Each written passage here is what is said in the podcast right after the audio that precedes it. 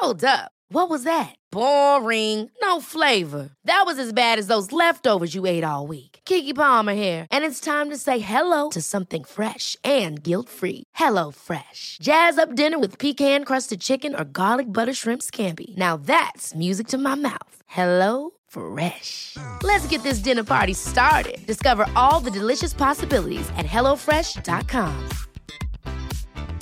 Hey, I'm Ryan Reynolds. Recently, I asked Mint Mobile's legal team if big wireless companies are allowed to raise prices due to inflation. They said yes. And then when I asked if raising prices technically violates those onerous two year contracts, they said, What the f are you talking about, you insane Hollywood ass? So to recap, we're cutting the price of Mint Unlimited from $30 a month to just $15 a month. Give it a try at mintmobile.com slash switch. $45 upfront for three months plus taxes and fees. Promo rate for new customers for limited time. Unlimited more than 40 gigabytes per month. Slows. Full terms at mintmobile.com. Even when we're on a budget, we still deserve nice things. Quince is a place to scoop up stunning high-end goods for 50 to 80% less than similar brands. They have buttery soft cashmere sweaters starting at $50, luxurious Italian leather bags, and so much more. Plus, Quince only works with factories that use safe, ethical, and responsible manufacturing.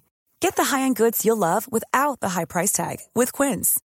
Go to quince.com slash style for free shipping and 365-day returns. Herzlich willkommen zu Auf Deutsch gesagt, dem Podcast für fortgeschrittene Lernende der deutschen Sprache. Von und mit mir, Robin Meinert.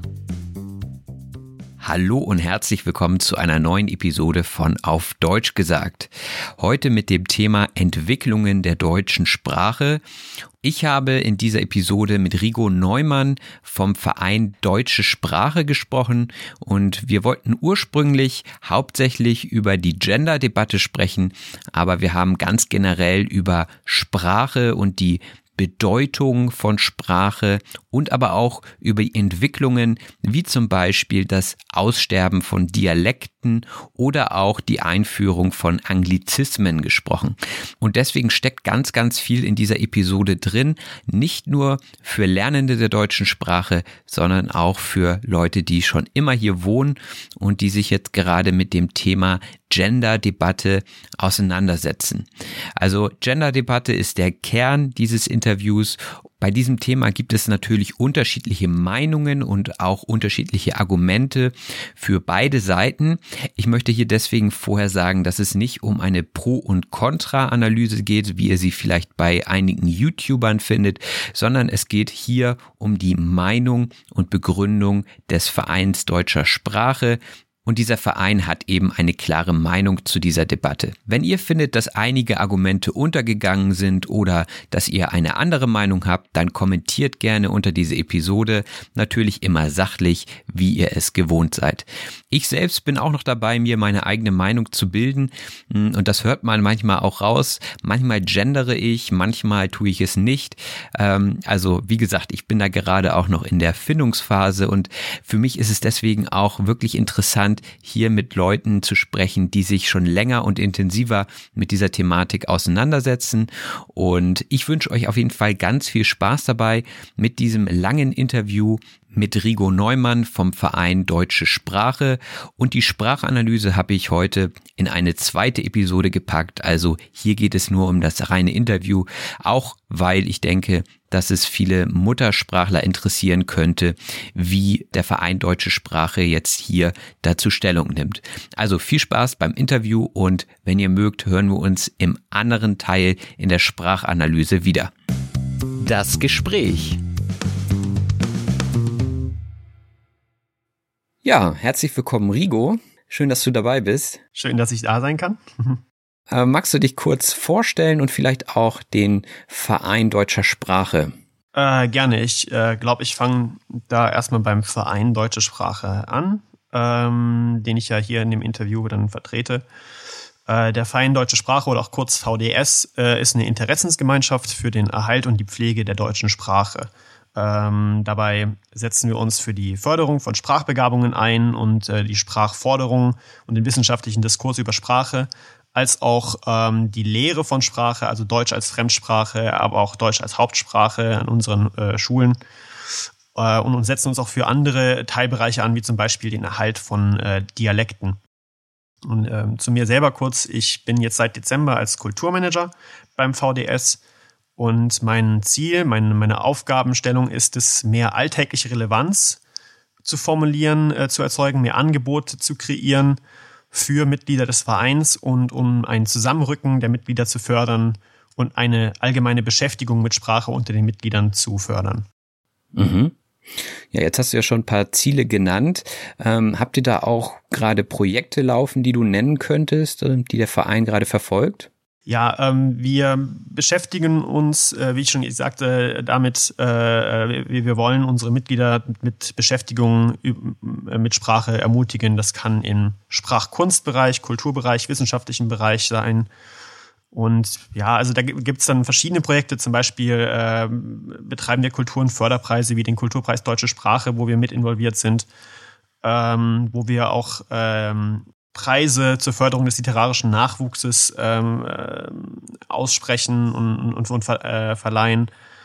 Wir, die Förderung halt der, von und der Forschung von Dialekten ist ein äh, sehr großer Teilbereich, der auch von vielen Mitgliedern äh, unterstützt wird aus den verschiedenen Regionen, die das noch äh, selber sprechen und äh, dabei helfen, das äh, zu, äh, zu untersuchen oder auch aufzuzeichnen oder weiter, weiter zu, äh, zu tragen. Ja, sprichst du, sprichst du selbst einen, einen Dialekt? Teilweise. Also ich, ich äh, bin gebürtiger äh, Badischer aus Pforzheim. Ah. Und entsprechend ähm, bekomme ich öfters gesagt, wenn ich dann halt mich mit Freunden unterhalte oder im, im südlichen Raum bin, dass sich äh, auch die Art, wie ich spreche, extrem verändert. Ja. Meine Eltern sind beide nicht aus dem Bereich. Das, äh, die kommen aus dem Saarland und aus äh, Norddeutschland.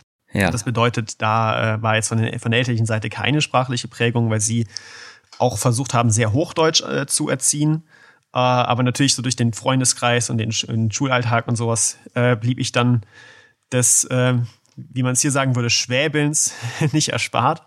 Ja. Ähm, wobei man jetzt Wobei ich jetzt das Badische natürlich sagen müsste, äh, das ist kein Schwäbeln. Genau. das ist ja. badischer Singsang. Ja, also jetzt, wo du es gesagt hattest, ging der Akzent auch, glaube ich, in dem Moment so ein bisschen mehr in die Richtung, aber vorher habe ich es überhaupt nicht gehört, muss ich sagen. Ja. Also ich habe auch äh, Familie in, in äh, Karlsruhe und von daher bin ich eigentlich total ähm, habe ich dann so ein Ohr dafür. Aber hätte ich jetzt nicht äh, sagen können, hätte ich jetzt nicht einordnen können. Also ich glaube, das geht aber tatsächlich auch immer mehr zurück. Also selbst wenn ich da unten bin zu Besuch, dann hört man schon viel ähm, Dialekt, aber man hört auch viele Leute gerade ja Hochdeutsch sprechen, weil es auch ähm, eine FH gibt, glaube ich, in Karlsruhe und so weiter. Ähm, da kommen halt viele Leute zusammen aus unterschiedlichen Bundesländern und dann spricht man einfach Hochdeutsch. Ja. Was ist da so deine Erfahrung? Ha, ähm, also ich selber habe hier in Nordrhein-Westfalen studiert, äh, in Paderborn einerseits und äh, den Master dann in Düsseldorf. Da war es eigentlich hauptsächlich Hochdeutsch. Ähm, kann jetzt auch nicht sagen, dass ich wirklich einen nordrhein-westfälischen Akzent äh, bei den meisten Studenten ausmachen konnte oder ähnliches. Äh, vielleicht im Einzelfall, ähm, dass Rheinisch gesprochen wurde zum Beispiel. Ähm, aber ähm, hauptsächlich war es dann doch eher Hochdeutsch. Äh, meine Schwester allerdings hat in äh, Heidelberg studiert. Und äh, ich habe sie dann auch mal, äh, ein paar Mal als kleiner Bruder dann besucht und ähm, bin mit zur Uni dann gegangen zu ihren Vorlesungen und konnte dann da doch durchaus äh, feststellen, dass es äh, durchaus Dialekt äh, gefärbt war. Mhm. Das mhm. wird ja. da vielleicht auch in Süddeutschland ein wenig äh, höher gehalten, äh, mit Akzent, mit Dialekt zu sprechen. Mhm. Oder wenigstens gefärbt, als es vielleicht in Mitteldeutschland der Fall ist.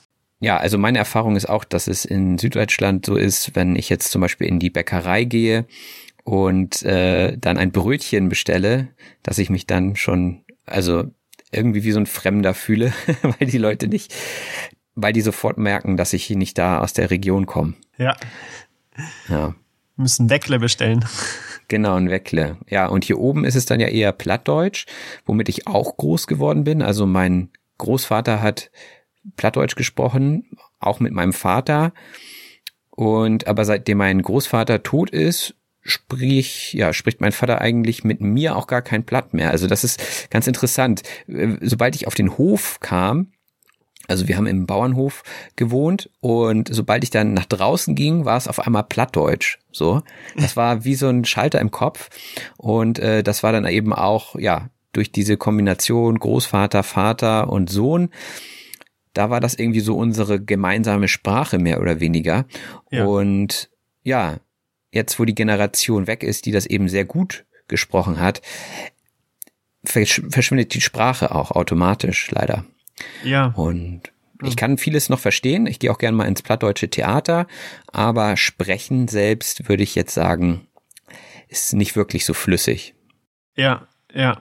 Das ist, ist äh, auch öfter zu beobachten, dass mit dem Wegfall der älteren Generation, die noch sehr äh, äh, ja, sehr das Dialektische sprechen können und die eigenen, äh, ja, mitunter auch grammatischen äh, Wendungen kennen, ähm, ja. dass, dass das verloren geht. Und diesen Trend, äh, das ist natürlich sehr bedauerlich und da versuchen wir natürlich äh, entgegenzuwirken, auch dadurch zu ermutigen, durchaus äh, die, sich mit Dialekten zu beschäftigen, Dialekte zu erlernen, ähm, als auch das äh, niederzuzeichnen oder ähm, jetzt, wo es noch existent ist, zu bewahren. Ähm. Mhm.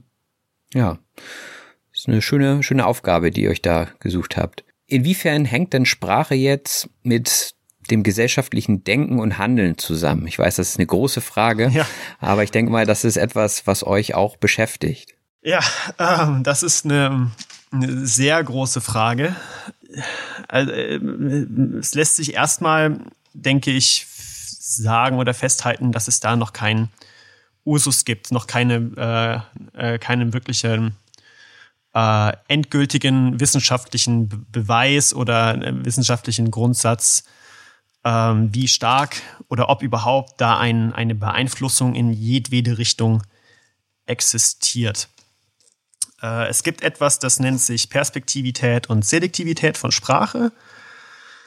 Mhm. Ähm, vielleicht fange ich damit am besten mal an. Da, da geht es darum, dass ähm, Sprache in, der, in seiner Formulierung gewisse Perspektiven äh, verwendet, als auch eine gewisse Selektivität hat. Eine Perspektive zum Beispiel wäre, wenn ich sage, das Buch liegt auf dem Tisch. Ähm, das ist dann von, von, meiner Perspektive aus. Ich, ich, schaue also auf einen Tisch, der ist gegeben und darauf ist ein Objekt, ein Buch, das ist äh, auch gegeben. Und dann wäre jetzt hier zum Beispiel die Frage, ähm, ist dieses, diese Gesamterscheinung Tisch mit Buch erst durch, äh, dadurch, dass ich sie sprachlich zertrennen konnte, existent oder für mich erkennbar oder ist sie auch anderweitig erkennbar? Mhm. Das wäre jetzt Perspektivität von Sprache. Ähm, da gibt es äh, wissenschaftliche Studien, die, die zeigen, dass äh, diese, diese Objektbildung auch außerhalb äh, von Sprache erkennbar ist. Das ähm, wäre dann nämlich die äh, Gestaltpsychologie, die von einem ähm, Figur und Hintergrund spricht. Und dabei wäre, gibt, äh, ist ein Hintergrund erkennbar und eine Figur.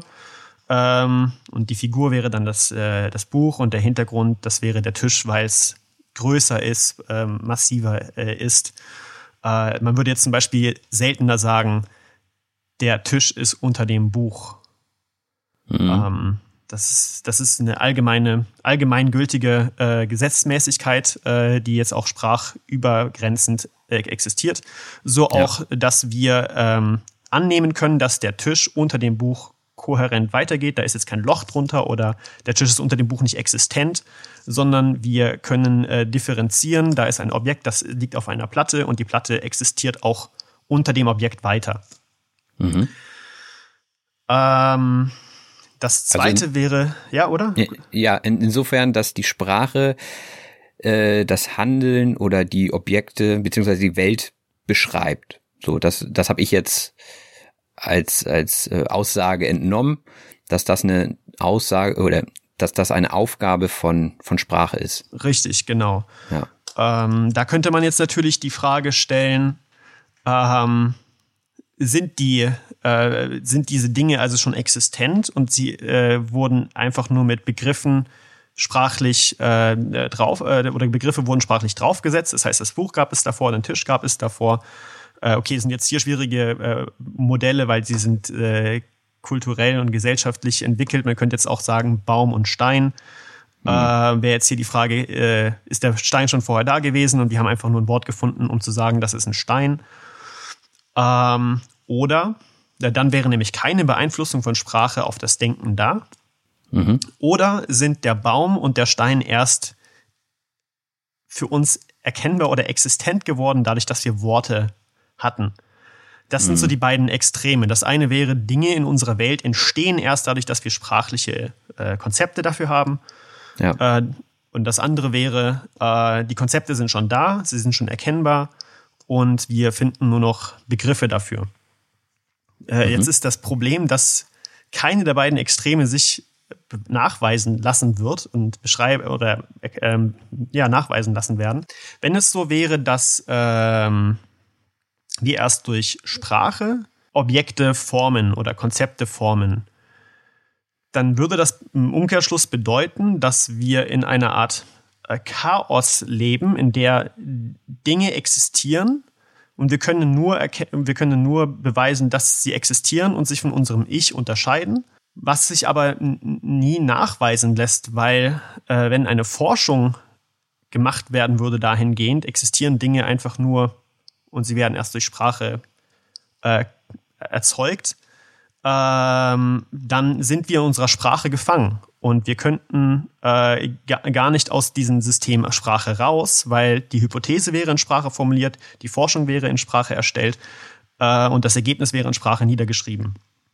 Und das mhm. andere Extrem lässt sich auch nicht endgültig beweisen, nämlich dass alles in der Welt schon existiert äh, und nur durch Sprache benannt wird, ähm, weil es lässt sich dann genauso gut sagen, ähm, dass, diese, dass wir diese Dinge eben nur erkennen, dadurch, dass wir Sprache dafür haben. Das, das ist so die Grundproblematik. Mhm. Ja, sehr philosophisches Thema auf jeden Fall. Richtig, ja. Ähm, ja. Das heißt, in dem Kontext muss man sich einen Rahmen fassen, in dem man sich mit dieser Frage beschäftigt. Ähm, und der Rahmen wäre, dass versucht äh, herauszufinden, ob es eine, eine Intervernetzung äh, gibt zwischen Denken und Sprechen. Mhm. Und, und das ist der Rahmen, in dem auch die meiste Forschung auf diesem Gebiet stattfindet. Hm. Ja, das leitet eigentlich ja auch gleich zu unserem Hauptthema heute über. Und zwar, ich nenne es jetzt immer Gender-Debatte. Du hattest gerade ein anderes Wort äh, verwendet. Welches Wort wäre dir da lieber? Das ist eigentlich äh, ein Problem, das kann man auch gerade mit ansprechen. Und zwar benutzen wir viel das Wort äh, Gender-Debatte, Gendern und so weiter. Hm. Äh, was jetzt, wo man jetzt drüber sprechen könnte, das ist ja ein äh, englisches Lehnwort und warum äh, benutzen wir da nicht äh, ein, bei einem Thema, was unsere eigene Sprache betrifft, ein, ein Begriff aus der eigenen Sprache, mhm. was ja auch verschiedentlich passiert. Äh, nur da gibt es auch keinen Ursus, welche, welche Bezeichnung man da jetzt nehmen soll. Nimmt man jetzt geschlechtergerecht, geschlechtersensibel, geschlechterneutral. Das sind verschiedene Formulierungen, die äh, überall zu finden sind, auch mitunter in derselben äh, Ausarbeitungen oder in, in denselben Leitfäden.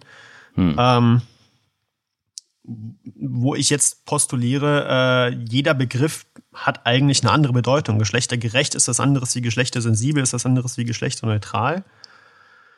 Ja. Ähm, deswegen kann, können, können wir gerne bei Gendern bleiben, weil es jetzt äh, kürzer ist und äh, da eine Grauzone irgendwie darüber setzt, ähm, was jetzt eigentlich gemeint sein kann. Hm. Ja. Ähm, auf der Startseite des Vereins Deutsche Sprache wird man ja direkt mit einem Aufruf begrüßt und zwar rettet die deutsche Sprache vor dem Duden. Das ist ja erstmal boah, etwas, was einem so richtig entgegenspringt. Mhm. Und ähm, was ist damit gemeint? Ähm, ich glaube, das wurde vielerorts äh, ähm, schon, schon äh, angesprochen, beziehungsweise ich glaube, das äh, haben viele Leute mitbekommen, dass der Duden in seiner letzten Online-Ausgabe ähm, Berufsbezeichnungen in getrennter Geschlechtsbezeichnung eingetragen hat. Bedeutet, äh, der, der Bäcker ist äh, in der neuesten Online-Duden-Ausgabe die männliche Person, die das Backhandwerk ausübt. und mhm. die Bäckerin ist die weibliche Person. Das heißt, der Duden hat sich es herausgenommen, äh, sich über die Diskussion die Debatte oder die, die wissenschaftlichen Diskurse, die alle existieren, zu stellen und äh, in seiner Ausgabe festzulegen, äh, das generische Maskulinum existiert nicht mehr.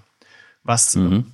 äh, problematisch ist, weil es im, ähm, im juristischen Raum nach wie vor existiert mhm. und da auch äh, als Grundsatz äh, steht.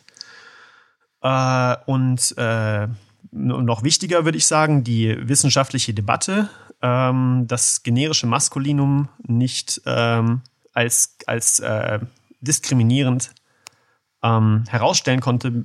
Ähm, Welche Probleme bringt denn das Gendern jetzt mit sich? Also warum könnte man jetzt sagen, dass das ein Problem ist, dass der Duden das jetzt so macht?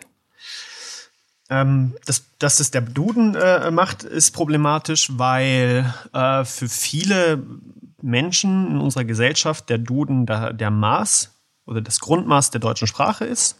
Mhm. Was ja auch erstmal nicht der Fall ist. Der Duden äh, bestimmt das ja nicht, wie, wie Deutsch gesprochen wird äh, und ähnliches. Er, er äh, zeichnet das im Grunde nur auf. Und hätte der Duden aufgezeichnet, es gibt diese Debatte, zum Beispiel im Vorwort oder in einer Sonderausgabe, dann wäre das ja auch völlig in Ordnung gewesen, weil, weil sich ja die du der Duden zum, zur Aufgabe gemacht hat, äh, das, das zu dokumentieren seit Dekaden. Ja, ja, ja. Äh, richtig. 1870 oder so, ich war, war mhm. irgendwo die erste Ausgabe, das ähm, weiß ich jetzt selber nicht, ich will da jetzt nicht lügen. Ja, der Duden ist ja normalerweise ein Buch oder ein, ein, ein Wörterbuch, das Dinge aufnimmt, wenn in der Gesellschaft irgendwelche Veränderungen stattfinden. Zum Beispiel Corona sage ich jetzt einfach mal. Ich weiß nicht, ob Corona schon im Duden steht, aber das ist, denke ich mal, ein Wort, was dann auf jeden Fall aufgenommen werden müsste.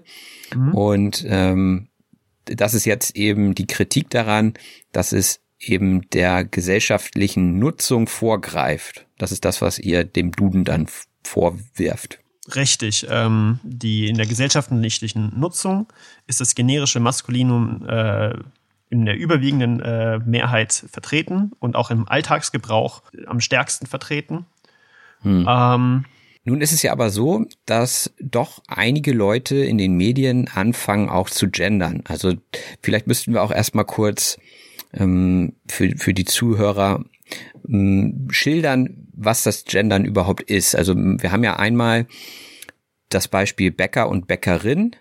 Ähm, das wäre ja auch eine Möglichkeit, zu gendern. Also, dass ich sage, wenn ich sie anspreche, liebe Bäcker und Bäckerinnen, es gibt aber auch ja das BäckerInnen, ne, dass man so eine kurze Pause macht und dann innen sagt. Und das steht dann ja aber nicht nur für den Bäcker und die Bäckerin, sondern auch äh, für alles, was ich sag mal äh, genderneutral ist. Ne? Also transsexuell, genau. Zum Beispiel, ja, genau.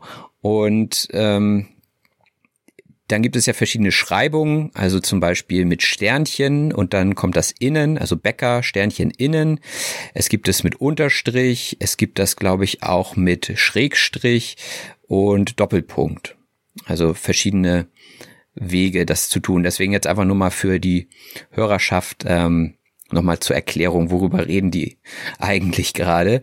Und es gibt ja Leute, die sich jetzt trotzdem diskriminiert fühlen, wenn man zum Beispiel sie als Bäcker anspricht, obwohl sie eine Bäckerin sind. Ähm, sollte man das nicht auch mit in die Debatte einpreisen? Weil darum geht es ja letztendlich. Also die Debatte kommt ja daher, dass eben Leute sagen, dass das nicht mehr adäquat ist und dass es ja Wörter gibt wie Bäckerin. Warum wird dann das generische Maskulinum verwendet? Genau, also die, der Ursprung äh, der Debatte ist äh, jener, dass gesagt wird. Deswegen war ich auch gerade eben so äh, philosophisch zu dem Thema, mhm. äh, dass das generische Maskulinum, was ja in unserer Grammatik ein unmarkiertes Geschlecht ist, unmarkiert bedeutet, es steht für gar kein Geschlecht. Ähm, die Behauptung von äh, den, den, der Genderforschung ist, dass das nicht der Fall ist, sondern dass ähm, das generische Maskulinum uns in unseren Gedanken ähm, Form oder äh, vorgibt, welches Geschlecht gemeint ist. Mhm. Bedeutet, ähm, wenn wir etwas im generischen Maskulinum ausdrücken, dann wären zwar ähm, äh, ähm, per, äh, per, per ähm, Definition alle Geschlechter mitgemeint, aber per äh, äh, Gedanken und Alltäglichkeit wäre das nicht der Fall. Und den Be der Beweis, der dafür äh, vorgetragen wird, wäre zum Beispiel eine, die, ähm, die überwiegende Männlichkeit von verschiedenen ähm, gesellschaftlichen Arbeitsbereichen. Ja, zum Beispiel der Arzt. Ne? Also ich glaube, das ist so ein Beispiel, ähm, was auch immer wieder genannt wird. Ich gehe zum Arzt, sagt man, obwohl man vielleicht eine Ärztin hat. Ja, da wäre jetzt zum einen problematisch, dass man da in, in diesem, diesem, dieser Postulation von, von der, den, den, der Genderforschung ja schon diskriminierend ist, weil man dann plötzlich sagt, dass äh, alle Ärzte, die männlich erscheinen, auch äh, konsequent männlich sind was ja ein, eine Bewegung des Transsexuellen ist, dass das nicht unbedingt der Fall sein muss.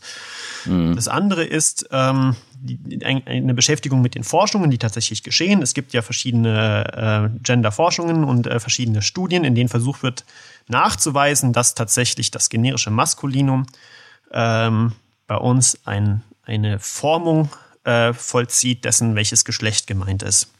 Mhm. Ähm, die Forschungen verlaufen in der Regel nach dem gleichen Versuchsaufbau oft. Der, der, ähm, Versuchsaufbau ist der, dass Teilnehmer mit ähm, Formulierungen im generischen Maskulinum konfrontiert werden und dann äh, sagen sollen, an welches Geschlecht sie in, in dem, äh, bei dem Begriff denken. Ja. Ähm, das wäre zum Beispiel äh, eine Studie von, von Braun oder von äh, Gycax, ähm, um ein paar Begriffe, ein paar, paar Namen zu nennen. Ähm, und dabei sind zum Beispiel Ergebnisse gewesen, dass der Begriff Ingenieure zu 78 Prozent mit äh, Männern ähm, mitgedacht oder, oder, oder beschrieben wurde, Polizisten mhm. zu 69 Prozent mit Männern, Psychologiestudenten zu 25 Prozent mit Männern und Geburtenhelfer mit 11 Prozent mit Männern assoziiert wurden. Mhm. Und daraus wird dann äh, die, der, das Resultat geschlossen, äh, dass es eine Korrelation gibt zwischen ähm, dem Geschlecht des, des Berufes und dem generischen Maskulinum. Mhm. Dabei ist das Problem, dass man jetzt nicht wirklich, dass, dass hier nicht Korrelation und Kausalität gleichzusetzen sind. Das, das ist äh, allgemein ein, ein, etwas, was in der Wissenschaft Problem ist. Das nennt man einen Non-Sequitor. Äh, das bedeutet, wenn ähm, aus A B folgt, dann heißt das nicht unbedingt, dass A gleich zu B ist. Beispiel, äh, ich bin in Wien, also bin ich auch in Österreich, heißt nicht, dass wenn ich nicht in Wien bin, ich nicht in Österreich bin. Das wäre mhm. ein, ein Fehlschluss. Und ja. der Schluss, der hier gezogen wird, ist bei ähm, 78 Prozent äh, haben die Teilnehmer bei Ingenieure an Männer gedacht, bedeutet, der Ingenieur ist männlich. Ähm, das erklärt aber nicht, warum in derselben Studie Geburtenhelfer nur mit 11 Prozent äh, mit Männern assoziiert wurde. Hm. Ähm, was eigentlich äh, vielmehr beweist, ähm, dass, dass eine gegensätzliche äh, Kausalität auch vorliegen kann. Der Geburtenhelfer, Kausalität äh, zu 89 äh, Prozent weiblich, hm. bedeutet, der Geburtenhelfer ist weiblich. Ähm, wäre auch problematisch. Ähm, ja. Das heißt, man könnte hier eigentlich viel mehr feststellen, dass ähm, wir beim Denken verschiedene Bilder im Vorhinein im Kopf haben und äh, dann die, die üblichsten Bilder vornehmen, wenn wir an verschiedene Dinge denken. Hm. Ja, zum Beispiel, wenn man jetzt das Wort Kosmetika hört, kommt es schon ein bisschen komisch rüber. Also für mich weil ich es gewohnt bin, das Wort Kosmetikerin zu hören, weil einfach in der Gesellschaft die Tendenz, denke ich, dahin geht oder auch, äh, das ist, denke ich, alles auch historisch gewachsen, äh, dass Kosmetiker eher weiblich sind und weil man dann auch eher Kosmetikerin sagt. Äh, also in, in, in diesem Fall, weil der, wer hätte die Studie jetzt nach Kosmetiker gefragt, wären auch überwiegend äh, äh, das weibliche Geschlecht gedanklich vorhanden gewesen. Ja. Was auch dagegen spricht, dass das generische Maskulinum eine äh, eine Formung unseres Denkens in Richtung männliches Geschlecht ähm, vorsieht. Hm. Äh, das ist dann auch ein allgemeines Problem äh, der Definition oder der Interpretation von solchen Studien, die festgelegt werden. Ähm, denn äh, die, eine Vorgabe wird ja mit einem gewissen Ziel formuliert und das Ergebnis äh, wird dann interpretiert unter den, der, der Prämisse, die gesetzt wurde. Und äh, das ist ein Problem bei wissenschaftlichen Forschungen. Da, da, davon muss man sich trennen, dass man ein Ergebnis nicht nach, nach der Prämisse äh, hin untersucht, beziehungsweise seine Prämisse ähm, unterschwellig äh, im Grunde mitschwingt. Die Prämisse war dann nämlich hier, das generische Maskulinum erzeugt automatisch das Bild von einem Mann. Hm. Was die Studie sowohl belegt als auch widerlegt. Ja. Aber also glaubst du nicht, dass dann das Gendersternchen zur Gleichberechtigung beiträgt oder beitragen könnte in Zukunft? Genau, das wäre äh, ist ein, gut, äh, ein gutes Beispiel für eine Frage, in der die Frage selber eine Prämisse hervorwirft. Und die wäre nämlich, dass die Sprache als solche diskriminierend ist. Mhm.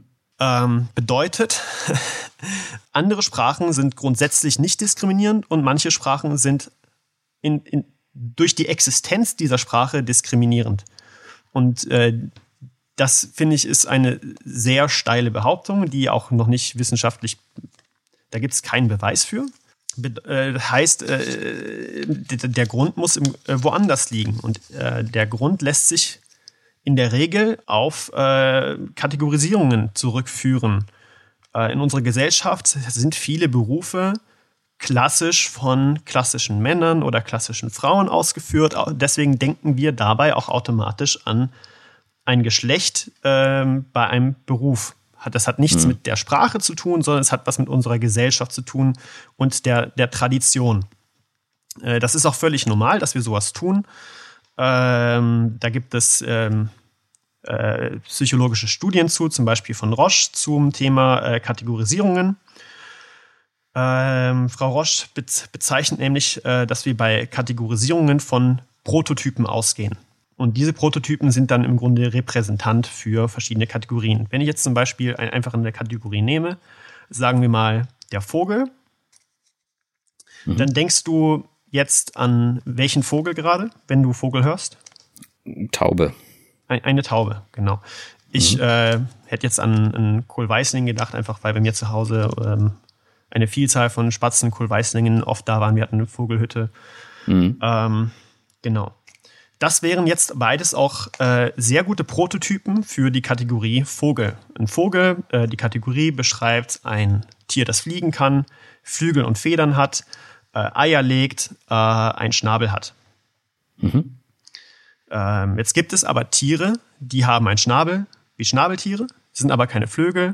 Oder Fledermäuse, die können fliegen, sind auch keine Vögel. Oder es gibt Vögel wie den Pinguin, der kann aber nicht fliegen. Mhm. Ähm, man kann jetzt aber nicht sagen, äh, dass, äh, dass ein P Pinguin kein Vogel ist. Er ist ein Vogel.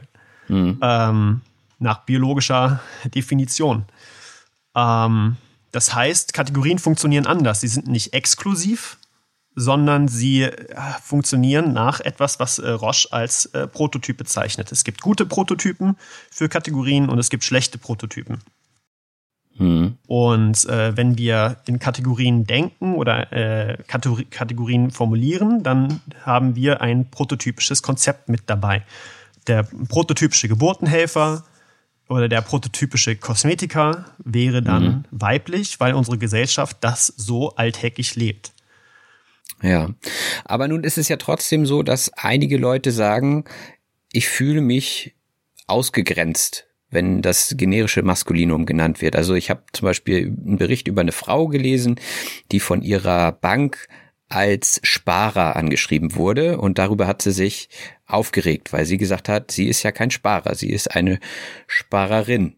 Also muss, muss man das nicht auch irgendwie mit einpreisen in diese Diskussion? Ich bin mir nicht sicher, ob das in dem Fall Kunde und Kundin war. Vielleicht hast du ein anderes Beispiel. Ich kenne ein Beispiel, wo es äh, bei der Sparkasse darum ging, dass eine Frau als äh, Kunde angesprochen wurde und sie hat gegen die Sparkasse geklagt, mhm. ähm, dass sie kein Kunde ist, sondern eine Kundin. Und das wurde mhm. auch nach juristischen äh, nach juristischer Gesetzgebung abgelehnt von ihr und äh, es wurde festgelegt, dass die Sparkasse mit Kunde alle anspricht, weil das eben ähm, durch ein unmarkiertes, eine unmarkierte Bezeichnung ist.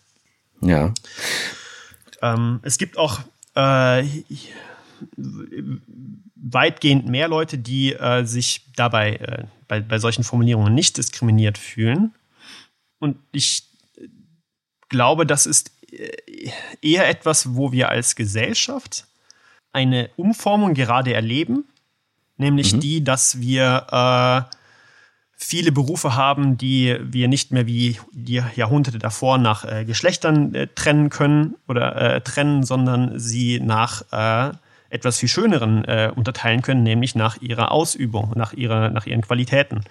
Ein mhm. Äh, Polizist zum Beispiel ähm, äh, so mein Vorschlag, denken wir in Zukunft nicht mehr Mann, der das, das, das Recht vert vertritt, sondern Person, die das Recht vertritt, so wie es ja auch im generischen Maskulinum gemeint ist, nämlich, äh, dass das Geschlecht hierbei keine Rolle spielt, sondern nur die sachliche Qualifizierung. Hm. Jewelry isn't a gift you give just once. It's a way to remind your loved one of a beautiful moment every time they see it. Blue Nile can help you find the gift that says how you feel and says it beautifully with expert guidance and a wide assortment of jewelry of the highest quality at the best price. Go to BlueNile.com and experience the convenience of shopping Blue Nile, the original online jeweler since 1999. That's BlueNile.com to find the perfect jewelry gift for any occasion. BlueNile.com. Hold up. What was that? Boring. No flavor. That was as bad as those leftovers you ate all week. Kiki Palmer here, and it's time to say hello to something fresh and guilt-free. Hello Fresh. Jazz up dinner with pecan-crusted chicken or garlic butter shrimp scampi. Now that's music to my mouth. Hello Fresh. Let's get this dinner party started. Discover all the delicious possibilities at hellofresh.com.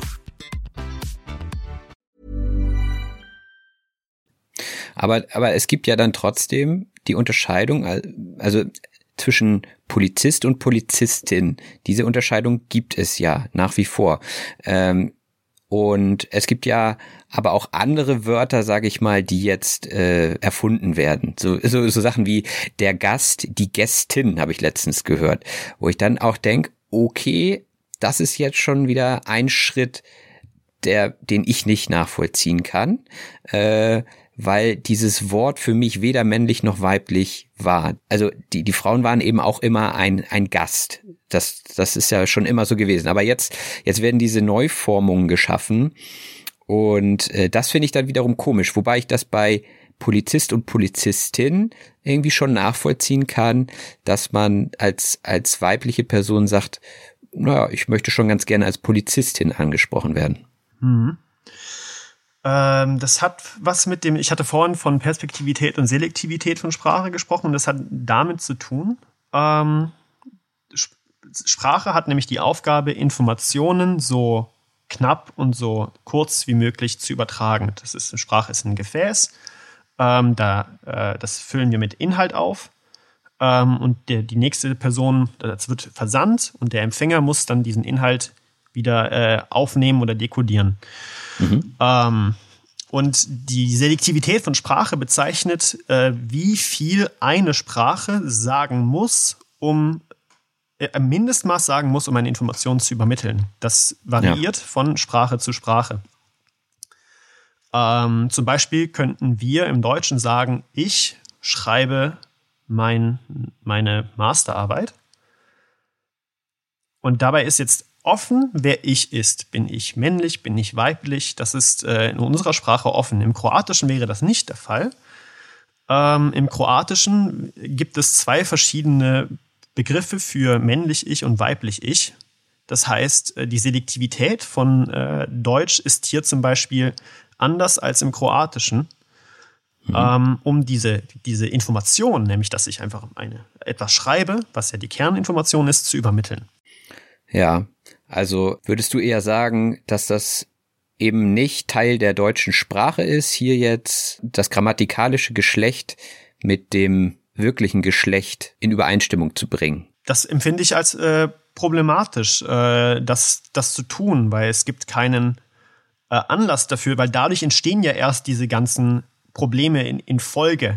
Äh, die, diese ganzen Debatten über ähm, äh, neue Bezeichnungen finden für verschiedene Dinge wie äh, Leser wird Person, die liest und ähnliches, die kommen erst dadurch, dass man diese Gleichsetzung vollzieht. Ähm, aber diese Gleichsetzung ist nicht ist ja nicht existent. Äh, es ist äh, unmarkiert. Und äh, ich fände es ähm, den deutlich äh, wichtigeren Schritt oder richtigeren Schritt, dann konsequent diese, diese äh, Unmarkiertheit zu leben, weil der, die, das Essens, die essentielle Aufgabe von Sprache ist es, Informationen zu übermitteln, die relevant sind und dabei unwichtige Informationen auslassen zu können. Mhm. Ähm, durch, äh, durch die, das Gendern wird dieses, das deutlich erschwert. Man muss viel mehr Worte aufbringen, um, um Informationen zu übermitteln. Deswegen geschieht Gendern auch im Alltag nicht so viel, weil es nicht relevant ist in den meisten Fällen. Ähm, das, das, das Essentielle, was wir im alltäglichen Sprechen machen, ist Dinge, die wir ausdrücken wollen, zu vermitteln und dabei Dinge, die für diesen Ausdruck nicht relevant waren, auszulassen. Ja. Ja, das also es stimmt. Ich habe auch ähm, eher so das Gefühl oder die Beobachtung gemacht, dass gerade so bei offiziellen Veranstaltungen wie zum Beispiel in der Schule, da wird oft gegendert und im privaten Bereich dann eher nicht. Also ich glaube, dass es da auch schon eine Unterscheidung gibt, einfach wann muss ich politisch korrekt, also ist, das wäre eigentlich meine nächste Frage, ist das jetzt eigentlich ein politisches Thema schon? Äh, also wann muss ich ähm, repräsentativ sprechen sozusagen und wann ähm, ist es okay, wenn ich auch das Innen weglasse zum Beispiel. Aber ich, ich also um vor der Frage ähm, nochmal meine Empfindung darzustellen, ist die Beobachtung, dass ähm, es in der Schule zum Beispiel, ich bin ja Lehrkraft, da kann man ganz gut Lehrkraft sagen. Also ich muss jetzt nicht sagen, ich bin Lehrer. Da finde ich es finde ich dann auch wiederum gut, wenn man so ein neutrales, komplett neutrales Wort hat, wo sich dann auch alle darauf einigen können. Das gibt's ja lange nicht bei allen Wörtern. Ähm, aber äh, das, das nur am Rande. In der Schule habe ich das Gefühl, dass ich schon dazu tendiere, eher zu gendern, weil auch von den Schülerinnen und Schülern, ne, da habe ich es wieder, ähm, so in die Richtung auch mal Kommentare kommen. Ne? Also wenn ich jetzt sage, liebe Schüler, dann kam zum Beispiel von einer Schülerin, ja, und die Schülerinnen sind bestimmt auch gemeint. Also die, da musste ich dann auch erstmal kurz ähm, grinsen und da dachte ich, ah, okay, scheinbar ist es einigen hier im Raum auch wichtig. Und da bin ich dann natürlich im Zwiespalt, wem ich mich da beuge. Und ich empfinde auch einen gesellschaftlichen Druck, das jetzt zu tun, tatsächlich. Wie siehst du das? Ja, für mich äh, stellt sich da die Frage, äh, ob, ob das ein Druck der gesellschaftlichen Masse ist oder der von in der Breite oder in der Schärfe von, äh, von, einer, von, einer, von einem kleinen Kreis. Und nach meinen Beobachtungen ist das eher ein, ein elitäres Problem, was von äh, kleinen Kreisen ähm, sehr scharf und, und, und sehr ähm, radikal vertreten wird. Äh, was natürlich auch zu einer Verschärfung der gesamten Debatte führt. Und das äh, finde ich sehr schade, weil dadurch äh, kommt man im Grunde erst in diese, diese Zwangslage, diese Drucklage, äh, sich et, jemandem oder etwas gefühlt beugen zu müssen. Mhm. Ähm, und ich glaube, es würde sehr gut tun, wenn man versucht, diese Schärfe rauszunehmen, diese Radikalität rauszunehmen und sich wie, wieder mehr auf Sachverhalte zu beziehen und auf äh, wissenschaftliche Studien und, und, und äh, Grundsätze. Ja, es gibt ja auch den Vorschlag von einigen ähm, Frauenrechtlerinnen, die, die sagen, ja, warum können wir dann jetzt nicht einfach Polizistinnen sagen? Also Ne? Also anstatt Polizist, dann könnte man jetzt ja auch einfach für die nächsten 200 Jahre Polizistinnen sagen. Aber ich glaube, das hattest du mit dem Punkt der Praktikabilität schon beantwortet. Ähm, ja, ähm, ja das, das Hauptproblem dabei ist es ja, dass es, dass es nicht mehr unmarkiert ist. Polizistinnen sind nach unserer Grammatik markiert. Das ist, sie sind markiert als äh, weibliche Person. Mhm. Man könnte jetzt natürlich äh, sich fragen, ob die, der, der Ursprung der Debatte nicht darin liegt, dass wir äh, nach dem Nomen Agentis ähm, generische Formulierungen für Berufe hatten und sie dann äh, gesellschaftlich in vielen Bereichen als hauptsächlich männlich gelebt haben, in anderen Bereichen als hauptsächlich weiblich. Und mhm. das dazu geführt hat, dass wir mit neuen Begriffen für, äh, für verschiedene Berufe ähm, da neue Begriffe dafür erfunden haben, um die Besonderheit herauszustellen. Das ist ja etwas, was erst in, in vielen Bereichen erst seit wenigen hundert Jahren der Fall ist, dass es da zum Beispiel in männlichen Bereichen weibliche Frauen gibt. Deswegen nennen wir sie jetzt Polizistinnen, um herauszustellen, dass es, dass es eine weibliche Person ist. Man könnte, da könnte man jetzt sagen, vielleicht war das das Grundsatz, das, das Grundproblem und man hätte da konsequent sein müssen und auch weiterhin zu ihr sagen sollen, sie ist ein Polizist. Und wenn ich das so sage, klingt das für mich zum Beispiel jetzt auch nicht falsch. Weil das mhm. ist, ist, ihre, ist ihr Beruf. Sie ist ein Polizist. Ja, ja, ja. Also äh, das sehen viele Leute, mit denen ich jetzt in den letzten Tagen gesprochen habe, auch ähnlich. Ähm, also meine Freundin zum Beispiel hat auch mal gesagt, sie ist Schüler oder sie ist Student. Das war für sie nicht, nicht irgendwie äh, mit einem Geschlecht belegt. Und ähm, ja, es scheint eine Debatte zu sein, die aber trotzdem jetzt so groß wird, dass der Spiegel sie aufs Titelblatt nimmt. Deswegen finde ich das auch super, ja, spannend, diese ganze Debatte. Und ich finde es auch gut, ähm, dass du hier jetzt eben auch ähm, ja, Ergebnisse aus Studien mit ranziehst und so weiter, um das Ganze mal auch von einer anderen Seite etwas zu untermauern. Denn ich habe auch das Gefühl, dass es momentan so ist, ähm, dass das jetzt eben der Usus ist. Man, man gendert und jeder, der nicht gendert, ist irgendwie schon komisch, ist vielleicht sogar macho, also unterdrückt die Frauen und alle anderen. Sehe ich auch, sehe ich auch kritisch an der Stelle. Das ist genau äh, das, was du vorhin kurz äh, erwähnt hattest, ob das sich hier nicht schon um ein politisches Thema handelt. Und für mich schwingt da sehr schwer eine Politisierung von Sprache mit. Und ähm, dafür setze ich mich dann auch sehr viel ein, zu sagen, Sprache sollte ein von Politik freier Raum sein. Mhm. Ähm, und und es, es, es sollte nicht, ähm, das sehe ich auch als Aufgabe des, des Vereins, passieren, dass, äh, dass Sprache als äh, Transportmittel von politischen Meinungen missbraucht wird. Mhm. Okay. Ähm, man kann auch sagen, die Gründe sind dafür richtig. Es geht ja um, um Gleichstellung. Ja. Nur ähm, bemängel ich, dass deutlich weniger darin geschieht, dann aktiv an Gleichstellung zu arbeiten. Ähm, und man mit dieser Prämisse rangeht, es liegt an der Sprache und wenn wir die Sprache ändern, dann ändert sich das auch in der Gesellschaft. Mhm. Aber warum nicht an der Gesellschaft arbeiten und diese, diese, diese Gleichberechtigung, Gleichstellungen ähm, in der Gesellschaft forcieren? Weil wenn das, wenn das gelebt wird, alltäglich ist, dann wird das auch von der Sprache mit ausgedrückt, wie es ja auch ähm, in, in, Sprache immer der, der Fall war. Wenn wir zum Beispiel das Wort Transportmittel nehmen, hm. dann äh, denkst du jetzt an ein Auto. Genau, vor 200 Jahren gab es noch kein Auto. Wenn da jetzt eine Person, aber da gab es das Wort Transportmittel, da hätten die jetzt äh, vor 200 Jahren an eine Kutsche gedacht oder an ein Schiff hm. zum Beispiel. Ähm, um, um zu zeigen, dass, dass, äh, dass Sprache es schafft, oder dass Sprache die Gesellschaft abbildet, also die, die, mhm. die gelebte alltägliche Gesellschaft. Das ist die Aufgabe von Sprache und das wird von Sprache geleistet.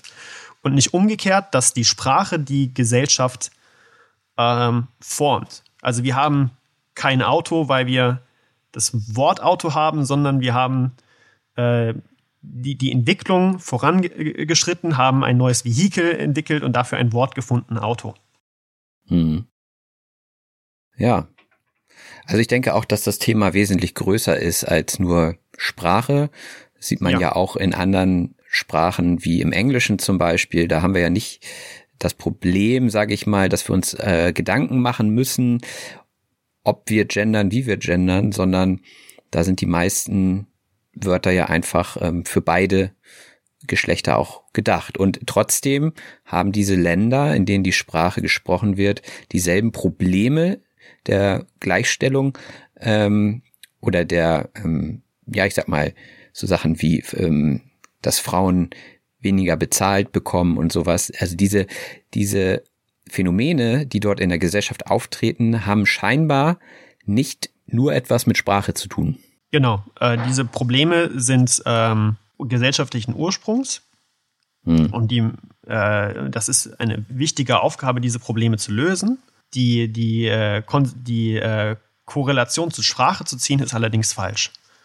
Hm. Und das ist im Grunde das, wofür ich auch stehe. Man, man, äh, es, es ist eine wichtige Aufgabe der Politik, diese Gleichberechtigung zu schaffen, dass es in Zukunft ähm, in sehr baldiger Zukunft bei der Bewerbung auf, auf verschiedene äh, Berufe allein um die Qualität der, der, der, des Bewerbers geht und nicht um mhm. das Geschlecht. Das ist absolut richtig. Das sollte für jeden Beruf der Fall sein. Es zählt nur noch die Qualifizierung des Bewerbers, um einen Beruf zu erlangen. Also sagst du oder plädierst du eher dafür, transparenter zu machen, dass das generische Maskulinum neutral ist und dementsprechend von den Leuten, die sich daran ja hochziehen, mehr oder weniger, ja eher akzeptiert werden sollte. Genau, ich, äh, das ist äh, der deutlich leichtere Schritt und auch deutlich ähm, alltägliche, relevantere Schritt, dieses, diese, äh, das Unbezeichnete des generischen Maskulinums auch wirklich konsequent zu leben. Ich, ich äh, kann das auch in vielen Bereichen feststellen. Ähm, meine ähm, Bäckerei äh, um die Ecke, ähm, wird von einer äh, Frau betrieben und sie äh, besteht auch darauf, dass sie ein Bäcker ist. Hm. Ja, ja, es ist interessant, ne? Also es gibt eben beide Seiten. Es gibt ja, und deswegen ist das, glaube ich, so schwierig. Ähm, es gibt für beide Seiten Argumente und ich glaube auch beide Seiten können auch Studien äh, heranziehen, die mhm. bestimmte Ergebnisse hervorbringen. Ähm, deswegen ja. Ich, ja, es ist, glaube ich, wichtig, weiterhin ähm, offen zu bleiben für, für beide Seiten und sich da seine eigene Meinung zu bilden. Deswegen, ähm, ja, hast du, hast du noch ein Fazit, was du der Hörerschaft mitgeben möchtest? Ähm, ja, ich habe äh, ja noch, äh, noch sehr viele äh, spannende äh, Themen, die, die in mir so mitschwirren, die jetzt noch äh, unerwähnt waren mhm. wo du es auch gerade gesagt hast, ähm, die, die, die, die, sich mit diesem wissenschaftlichen Bereich zu befassen. Äh, da möchte ich nur kurz am Rande erwähnen, es gibt ähm, äh, zum Beispiel von Saussure wurde das äh, niedergeschrieben, ähm, dass es in Sprache signifikant und Signifikat gibt. Das bedeutet, mhm. äh, es gibt für etwas eine Bezeichnung und die Bezeichnung steht für dieses etwas.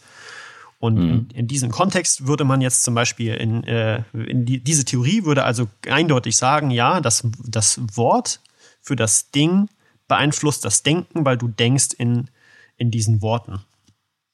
Mhm. Und bei Saussure würde dann eben erst äh, würde das Phänomen dessen, dass wir unterschiedlicher Meinung sein können, durch etwas äh, äh, entstehen, was er Nebelwolke bezeichnet, was äh, ähm, was dazwischen, das, was dazwischen ist bei der Kommunikation und dann das Resultat äh, beeinflusst. Das ist jetzt aber schon eine recht alte Theorie, da gibt es äh, eine deutlich äh, neuere The The äh, Theorie von Ogden und Richards, in der eine dritte Person hinzugefügt wurde. Es gibt also nicht nur Signifikant und Signifikat, sondern auch Referent.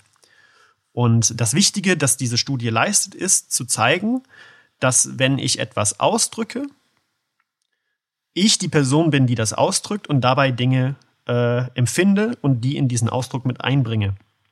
Mhm. Hier ist es also nicht mehr der Fall, dass, dass, äh, dass der, der Begriff vorgibt, was zu denken ist, sondern dass auch der Affekt, die Emotionen, die ich als Referent dabei habe, mitfärben.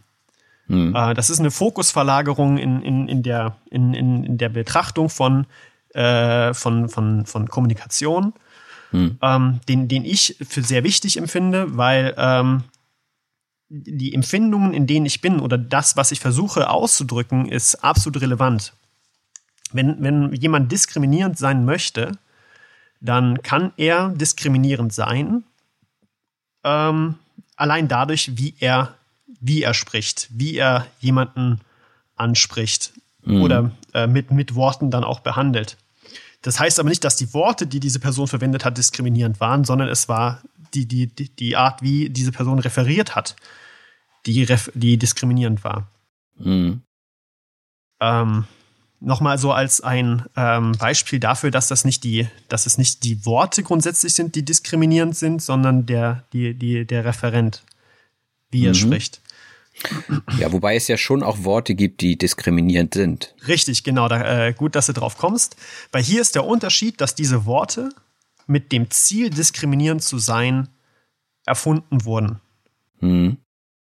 Und hier ist es auch richtig, dann solche Worte zu bemängeln oder solche Worte versuchen auszu, äh, äh, aus, aus dem, dem sprachlichen Gebrauch äh, zu entfernen. Weil mhm. hier war der, des, der Grundsatz, die, das Wort zu erfinden, ein diskriminierender. Mhm.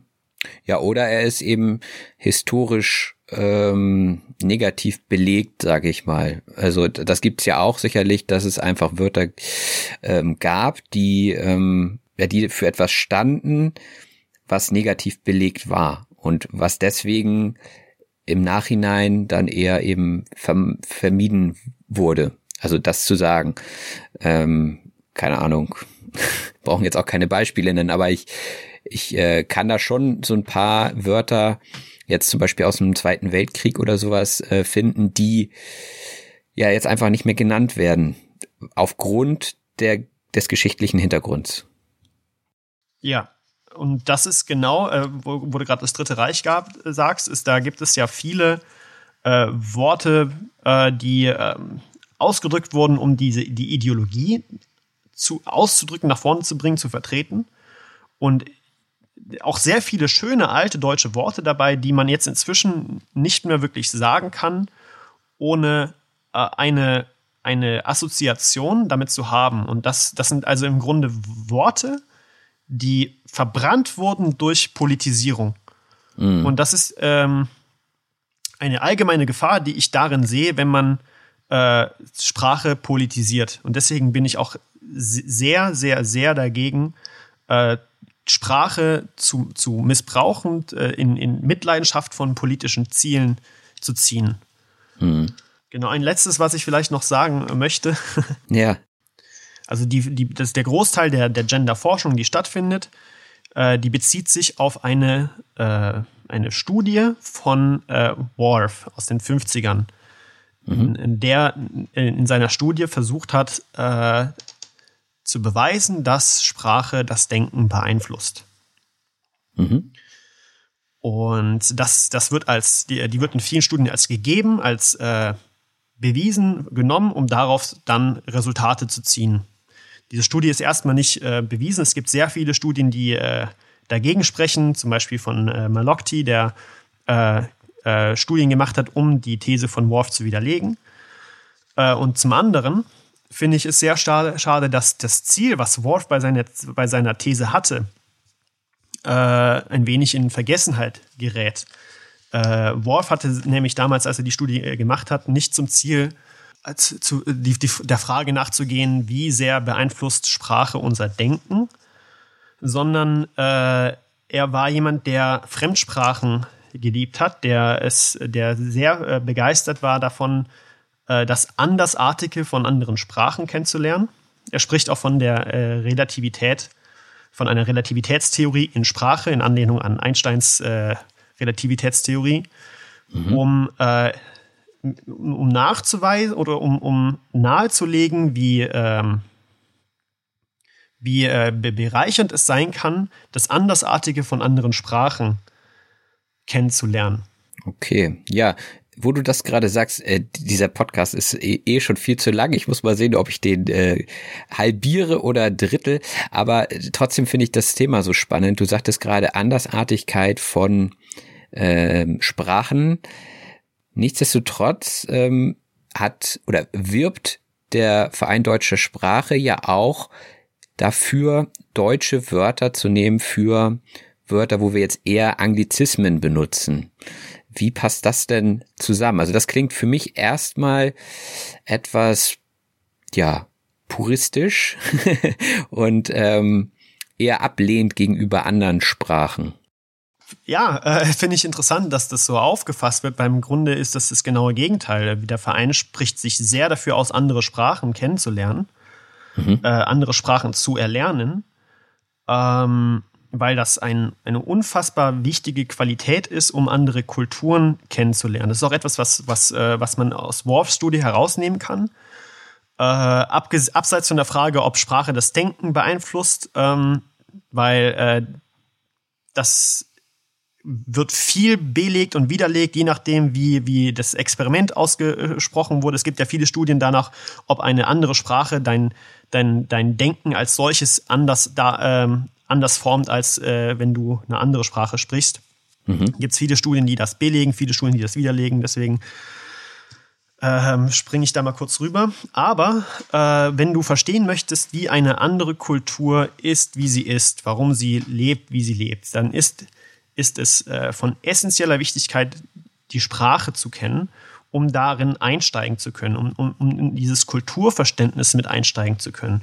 Deswegen mhm. ist es auch ein, eine, ein, ein, etwas, was der VDS ganz groß vertritt, äh, zu bewerben, befasst euch mit anderen Sprachen, befasst euch mit den Sprachen eurer Nachbarländer, wenn ihr, wenn ihr da Urlaub machen wollt oder sie besuchen wollt. Und mhm. was ich für mich festgestellt habe, war, dass ich mit dem Erlernen anderer Sprachen auch ein völlig anderes äh, eigene, eigenes Bild für in diesem Fall jetzt Anglizismen bekommen habe. Weil ähm, ich glaube, die, die, die deutsche Auffassung bezüglich Anglizismen ähm, oder wenn man sich über Anglizismen äh, beschwert, ist oft zu sagen, äh, wie du es jetzt gerade gesagt hast, das klingt so wie äh, äh, äh Fremdsprachen sind doof. Mhm. Ähm, und tatsächlich ähm, habe ich, seit ich äh, viel, viel andere Fremdsprachen erlernt habe, meine Freundin ist Amerikanerin, deswegen spreche ich sehr viel Englisch äh, da, dazu äh, zu dem Thema einen völlig anderen Blickwinkel bekommen, weil für sie sind viele Anglizismen extrem befremdlich und sie äh, empfindet sich da äh, oft so, als würde man die englische Sprache, der englischen Sprache wirklich äh, wehtun. Mhm. Weil ähm, wir englische Worte nehmen und sie zum Beispiel, und da, da deutsche Grammatik ähm, dranhängen oder sie ähm, ja, in, in, in Kontexten verwenden, wie sie im Englischen überhaupt nicht funktionieren oder äh, zu riesigen Problemen führen, würde man das im Englischen so sagen. Hm. Und das kann ich gut sehen, dass das eigentlich respektlos gegenüber der anderen Sprache ist, wenn so mit Worten umgegangen wird. Ein anderes mhm. Thema, das vertritt aber auch der VDS, ist, wenn es um äh, Worte geht, die, ähm, die, die äh, als Lehnworte essentiell sind oder etwas, äh, eine Lücke in einer Sprache äh, auffüllen. Das gibt es ja auch sehr viel und diese Worte werden auch überhaupt nicht äh, vom VDS kritisiert. Mhm. Zum Beispiel, ich bin angestellt als Kulturmanager. Ich bin nicht als Kulturleiter oder Kulturverwalter äh, angestellt.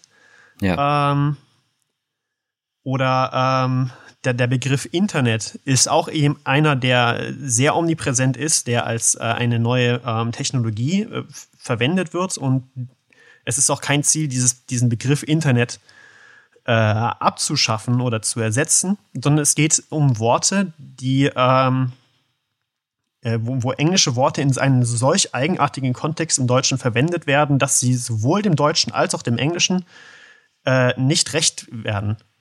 Ja, also ich habe zum Beispiel ähm, immer einen Zuhörer, der unter meine YouTube-Videos kommentiert, dieses und jenes Wort ist nicht deutsch, dann dachte ich so, hm, ja, okay, was, was möchte die Person mir damit sagen? Und also erstmal, wer, wer ist diese Person? Und was, was bezweckt die Person damit, diese Sachen dahin zu schreiben? Und äh, ich dachte, das ist irgendeine Germanistin oder ein Germanist, der sich jetzt daran hochzieht, dass mein Deutsch-Podcast Anglizismen verwendet. Aber nein, ich habe dann das Gespräch gesucht und es ging dann tatsächlich um einen äh, Engländer, der es einfach nicht verstanden hat, warum ich englische Worte benutze und eben auch in einem manchmal anderen Kontext als er es verwenden würde. Ja. Ne? Aber aber ich sag mal so, ähm, es gibt natürlich auch super praktische Wörter, wie du schon sagtest. Also weiß ich nicht, Coffee to go. Ne? Also sage ich zum Beispiel gerne, weil es einfach zweisilbig ist und Kaffee zum Mitnehmen, ja gut, ist auch nicht viel länger, aber irgendwie sind das solche Sachen, da denke ich gar nicht drüber nach, dass das jetzt Anglizismen sind und die, die nehme ich einfach auf und, und reflektiere aber auch gar nicht unbedingt, dass es jetzt ein Einfluss ist aus, ja, sag ich mal, Amerika vielleicht.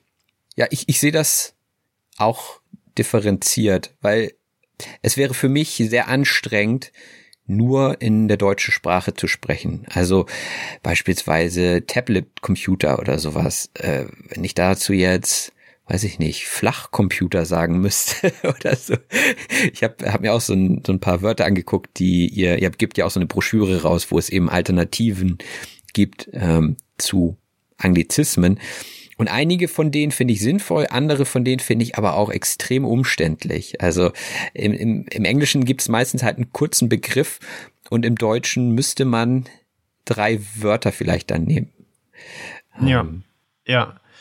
Und das ist dann eben für mich oft die Frage, äh, ist es ein Lehnwort, was äh, eine Lücke erfüllt? Ähm, oder äh, ist es das nicht. Und es äh, für mich äh, tritt das dann auch ganz oft im Sprachgebrauch heraus und ist dann für mich ganz, ganz stark erkennbar, dass das ein Wort ist, was, was ist, das, das, das, wofür es keinen Grund gibt, das jetzt auf Englisch zu sagen. Mhm. Mhm. Zum Beispiel, ich kann ein kurzes Beispiel mal nennen. Ähm, ähm in, in Grafikgestaltung äh, in, in einer Gruppe von Freunden, wo es um, um um Computerspiel ging, was, äh, was, was wir entwickelt hatten, ähm, wurde die Frage von einem Grafiker an den anderen gestellt, ob das Objekt, was gerade gestaltet wurde, teilable wäre. Teilable. Teilable. Mhm. Und äh, was, er, was er meinte, war teilbar. Was? Okay. Ja, also er wollte fragen, ist das Objekt teilbar? Das geht dann, da geht es dann um die, um die einzelnen äh, Punkte, die das Modell erstellen und ob man jetzt diese Punkte vom Modell von diesen trennen kann, als einzelne Objekte verwenden kann. Ja. Ähm, und da, genau das sind für mich dann Anglizismen, wo ich äh, den, die Verwendung nicht nachvollziehen kann. Ja, ja, klar, nein, also da stellen sich bei mir auch die Nackenhaare hoch. Genau. Und, und also wenn es wenn es einfach wirklich, also gerade im Marketing zum Beispiel, finde ich das sehr extrem, wie die Leute sich da unterhalten. Mhm. Da ist jedes zweite, dritte Wort Englisch und ja. ähm, eindeutig übertrieben betont, diese, diese Mediensprache. Und ja, das sehe ich dann auch wiederum sehr kritisch. Aber ich sag mal, wenn es einfach ein Wort ist, was, ja, was sich so langsam in die Sprache eingeschlichen hat, wie zum Beispiel Drive-In oder so. Das ist halt McDonald's, das ist ein amerikanischer Konzern. Ähm, dann ist das okay für mich, dass ich dann kein Wort dafür finde. ja. Ähm, wobei ich das auch bei solchen Worten dann witzig finde, wenn man feststellt, dass es, dass es eine deutsche Schöpfung ist. Also Stimmt. Ja, Deutsche ja, hab haben sich hingesetzt und haben sich überlegt, wir müssen ein Wort dafür finden und nehmen ein englisches Wort. Da muss man sich fragen, ja, warum haben sie sich dann, warum haben sie sich für Englisch entschieden? Äh, und dann wird ein Wort erfunden, was ja sogar im Englischen falsch ist. Im Englischen heißt es nämlich Drive-Through. Ja und nicht Drive-In. Drive-In klingt so, als würdest du in, in, in, in ein Haus rein, rein knallen im Auto. ja, ja. Ja, aber weil die Deutschen das nicht aussprechen konnten, ne? War doch so. Ja, ich, wahrscheinlich daran. Oder dass für das Mobiltelefon Handy erfunden wurde, was ich rate jedem, der äh, Urlaub in, in Ausland macht, nicht na, äh, zu, zu fragen, äh, äh, can I get a handy oder sowas. Sag, ja, sag, Das, sag das auf keinen Fall. Das ist ähm, das ist die Frage nach einem sexuellen Akt. Ja, genau. Ja, also solche sagen, äh, Sachen sind dann halt kritisch. Ne? Aber das sind ja dann auch schon wieder so ein fast False Friends, die so selbst gemacht sind. Ne? Die ja. gibt's ja sowieso schon. Ähm, also ich denke da immer nur ans Deutsche und Englische. Aber ja, interessant, wie sich die, die Sprache verändert. Ja. Ähm, ja, ich finde es auf jeden Fall schön, dass du hier Stellung zu meinen Fragen genommen hast. Ich glaube, wir könnten noch ein paar Stunden weitersprechen, aber ich ja, glaube, absolut. für den Podcast reicht es erstmal. Ja, ähm, glaub, vielleicht nochmal zu schneiden. ja, genau. Ähm, Wie können Lernende der deutschen Sprache jetzt vom Verein Deutsche Sprache profitieren und wo findet man euch? Also wir äh, sind erstmal auf unserer äh, äh, Webseite zu finden. Das ist die vds-ev.de. Ähm, mhm. Wir äh, sind auch auf verschiedenen äh, sozialen Medien zu finden. Ähm, das findet man recht einfach, indem man Verein Deutsche Sprache auf Facebook, Twitter oder ähnlichem sucht. Ähm, und wie man als Lerner der deutschen Sprache von uns profitieren kann, ist, dass wir für Mitglieder verschiedene äh, Lernangebote anbieten. Äh, wir drehen zurzeit äh, Lehrvideos zu verschiedenen Themen wie Rhetorik, Vortragen und ähnlichem, die man sich als Mitglied äh, anschauen kann, um sich in diesen Bereichen äh, weiterzubilden. Ähm, wir veröffentlichen ähm, verschiedene äh, äh, Zeitungen, Infobriefe, die man als Mitglied äh, zugesandt bekommt, ähm, um, um äh, sich mit verschiedenen Bereichen in Sprache äh, zu beschäftigen, um da Artikel drüber zu lesen und ähnliches. Und wie gesagt, meine Aufgabe ist es, äh, noch weitere relevante Angebote zu formulieren für Mitglieder zu finden. Und daran äh, arbeite ich äh, jetzt seit Dezember zum Beispiel sind diese Lehrvideos, die jetzt kommen, ein, ein Teil dieser äh, Dinge, die ich äh, beitrage. Mhm. Äh, und andere äh, Themen, die ich erschaffen möchte im Verlaufe dieses Jahres, sind zum Beispiel äh, Infomaterialien dazu, äh, welche Berufe man mit äh, Sprache ausüben kann. Ich möchte Informationen sammeln von Leuten, die in Sprachbereichen tätig sind, beruflich, die beschreiben können, wie sind sie da hingekommen, welches, Stud welches Studium haben sie vollzogen, um Schülern zu zeigen, wenn ich was mit Sprache machen will, das sind, das sind die Dinge, die ich machen kann. Mhm. Oder für Leute, die sich interessieren dafür, in Deutschland zu studieren, äh, ein Auslandsstudium in Deutschland zu machen, äh, möchte ich ähm, ebenfalls Leitfäden und äh, erstellen und Infomaterialien zusammentragen, welche Schritte man gehen muss, um in Deutschland studieren zu können, weil ich weiß das von meiner Freundin, das ist sehr äh, bürokratisch und schwierig, ähm, mhm. Hier in Deutschland studieren zu können. Und das finde ich äußerst traurig und deswegen möchte ich dagegen wirken, in, indem ich diese, diese Leitfäden erstelle und da auch ähm, äh, Mitgliedern Unterstützung geben möchte, darin ähm, zu, zu, vermitteln. Ähm, man muss ein Konto bei der Bank machen zum Beispiel oder ähm, einen Antrag an da, an die Stelle schreiben. Äh, ich denke drüber nach, solche, vielleicht solche Schreiben vorzuformulieren, um da bei den Formulierungen hilfreich zu sein. Ähm, weil, wie gesagt, ich äh, weiß das von meiner Freundin, das war teilweise ein, ein Teufelskreis. Sie hat kein, äh, sie hat zum Beispiel kein Konto bekommen, ohne einen Studienplatz zu bekommen. Ohne Konto hat sie keinen äh, Aufenthaltstitel in Deutschland bekommen und ohne Aufenthaltstitel hat sie keinen Studienplatz bekommen. Hm. Und da ist dann der Kreis geschlossen und ja, da beißt sich die Katze in den Schwanz. Ja. Genau. ja, super. Ja, das hört sich sehr hilfreich an. Also gerne über die Website informieren. Ja, und dann danke ich dir nochmal recht herzlich für das ja, sehr ausführliche und tiefgehende Interview. Ich glaube, äh, bisher ähm, war das auch sprachlich das herausforderndste für die Hörerschaft. Von daher bin ich gespannt, was ich so gleich in der Sprachanalyse alles erklären werde.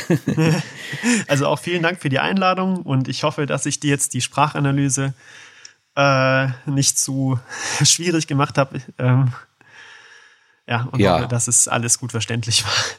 Ja, super. Vielen Dank. Danke dir auch. Wiederhören. Tschüss. Das war das Interview. Ich hoffe, es hat euch gefallen. Und wenn ihr euch jetzt noch die Sprachanalyse anhören möchtet, dann guckt doch einfach mal beim Teil 2 dieser Episode vorbei. Ich freue mich auf euch. Macht es gut. Bis bald. Euer Robin. Das war auf Deutsch gesagt. Wenn dir der Podcast gefällt, würde ich mich über eine 5-Sterne-Bewertung bei iTunes und über das Teilen in Social-Media-Netzwerken freuen. Vielen herzlichen Dank. Mom deserves the best, and there's no better place to shop for Mother's Day than Whole Foods Market. They're your destination for unbeatable savings, from premium gifts to show-stopping flowers and irresistible desserts. Start by saving 33% with Prime on all body care and candles. Then get a 15-stem bunch of tulips for just $9.99 each with Prime. Round out Mom's menu with festive rosé, irresistible berry chantilly cake, and more special treats. Come celebrate Mother's Day at Whole Foods Market. Hold up. What was that? Boring. No flavor. That was as bad as those leftovers you ate all week. Kiki Palmer here, and it's time to say hello to something fresh and guilt-free. Hello Fresh. Jazz up dinner with pecan-crusted chicken or garlic butter shrimp scampi. Now that's music to my mouth. Hello Fresh. Let's get this dinner party started. Discover all the delicious possibilities at hellofresh.com.